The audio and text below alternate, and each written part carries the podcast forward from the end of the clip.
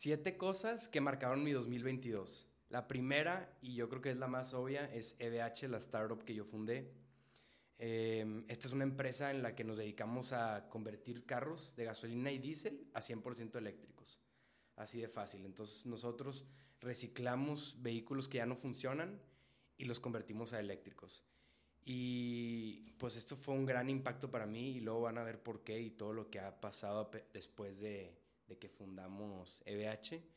Pero más que nada la fundé por, por el medio ambiente. Últimamente estamos, hemos estado viviendo una contingencia ambiental extrema. La calidad del aire está muy mal la mayoría de los días y a mí me causa mucho conflicto saber que cada vez que sales afuera te hace daño, más daño que estar adentro. O sea, que ir a correr a un parque te hace más daño que estar adentro de tu casa por la calidad del aire. Para mí eso está pésimo y se tiene que cambiar.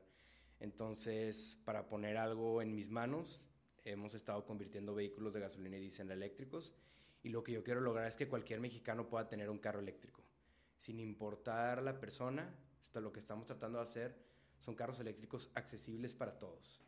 Entonces, pues esas son las primeras dos cosas que marcaron mi vida, la sustentabilidad y EVH. La tercera, este, después de empezar a subir una o dos fotos a redes sociales de lo que estábamos haciendo, se hizo un boom, una tendencia y nos empezaron a hablar demasiados periódicos para entrevistarnos y ver qué es lo que estábamos haciendo. Entonces, a, partir de esa primera foto que subí a Instagram y ese primer reportaje que salió en Milenio, mi vida se hizo totalmente pública. ¿Por qué? Porque ahora eh, soy o era o fui la persona que convierte carros de gasolina a eléctricos. Y a, partir de este punto de que todo se hizo público y la gente me empezó a reconocer, em, pues empezó, empezaron a llegar todos los clientes, empezó a llegar mucha gente interesada y ahí fue cuando me di cuenta que en realidad en México sí hay una gran necesidad por vehículos eléctricos y, y pues bueno, esa fue la tercera cosa que marcó mi año. Ahora vamos con algo un poco más deep. Eh, ok, empiezan a llegar los clientes, empieza a llegar toda la gente, empieza a llegar el trabajo, pero hay un reto muy grande que yo tenía en esos tiempos que era que yo tenía 23 años y pues las personas que yo les trataba de vender vehículos me decían, tienes 23 años, ¿por qué te voy a comprar un carro eléctrico a ti? Y pues suena muy gacho que te lo digan y sí te impacta, entonces pues fuimos fuimos poco a poco tratando de crear una reputación. Empezamos con algunos clientes que confiaron en nosotros, en nosotros desde el principio y pues poco a poco fuimos haciendo más carros y más carros y más carros hasta que llegamos al punto donde estamos ahorita, que podemos hacer un carro en una semana y pues hemos convertido todo tipo de, de carros a eléctricos. ¿Qué pasó después de este reto de que tenía 23 años y nadie confiaba en mí? Cuando la gente empezó a confiar en mí, eh, empezaron a llegar todos los carros, empezaron a llegar más y más trabajo y más trabajo y pues obviamente las complicaciones subieron. Tuvimos que contratar demasiadas personas, tuvimos que hacer adaptaciones, tuvimos que inventar muchas cosas y una de las cosas más difíciles de hacer un carro eléctrico es programarlo. ¿Por qué? Porque pues está bien difícil, nomás les digo así. Entonces pues llegué a un punto que teníamos varios carros en producción y estábamos batallando muchísimo en programar uno de los carros y nada más no dábamos con lo que teníamos que hacer y el carro ya estaba todo listo y nada más no prendía. Entonces, pues imagínense teniendo esta cola de carros que estamos haciendo, tenemos el compromiso con los clientes de entregarlos. Eh, tenía demasiado estrés en ese momento y pues dije, ¿sabes qué? Hago estos cinco y, y ya me voy a rendir porque es demasiado estrés para mí, es demasiada la presión. Entonces fui con mi papá, que también es socio de este negocio, y le dije que, oye, ¿sabes qué? Se me hace que, que ya, hasta aquí llegó EBH, se me hace que ya nos vamos a rendir. Pero, pues, me echó unas palabras de ánimo y básicamente lo que hice fue seguir trabajando. Nos desvelamos ese día y el siguiente día y el siguiente día prácticamente me la pasé en el taller, viví en el taller todo el día, hasta que salió la programación. Y ya después de esa programación, este, y que decidí no rendirme, firmamos un contrato como de 10 carros. Entonces, pues si me hubiera rendido en ese momento, pues ahí hubiera quedado todo y, ya no estaríamos donde estamos ahorita.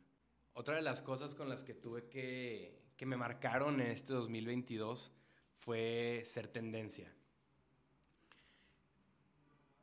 Los que ya me siguen en redes sociales han visto los, los números y la gente que nos ve, pero para mí fue un gran impacto ver que tanta gente nos estuviera viendo.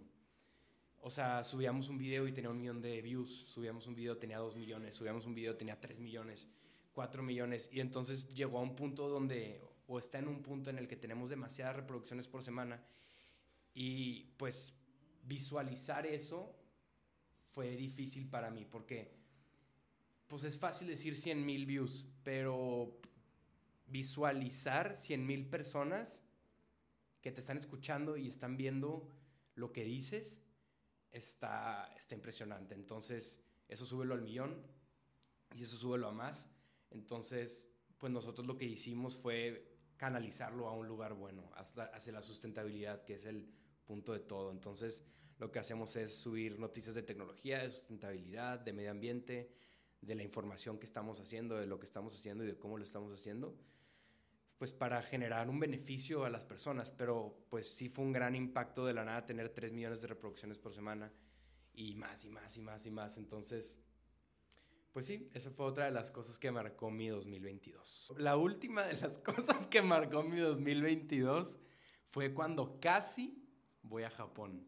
¿Por qué casi? Porque cuando empezamos a subir videos y cosas de nuestros carros eléctricos, me contactó el gobierno de Japón y me invitó a un programa de sustentabilidad y medio ambiente y vehículos eléctricos muy especializado en el que iba a ser presencial, pero como estábamos a media pandemia, tuvo que ser en línea. Entonces, aquí fue cuando fue un gran reto porque tenía que tomar el curso de una de la madrugada a tres de la madrugada porque era la hora que el maestro estaba en China enseñando. Pero pues cuando hicimos esto, este, cuando hice este curso, estas capacitaciones, fue cuando pudimos brincar al siguiente nivel, al siguiente nivel de conocimientos sobre tecnología, programación y todas, todas las otras cosas que, que estamos haciendo ahorita.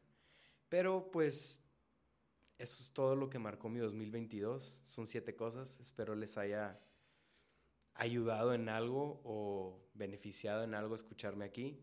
Y estén al pendiente del siguiente episodio porque va a estar muy bueno.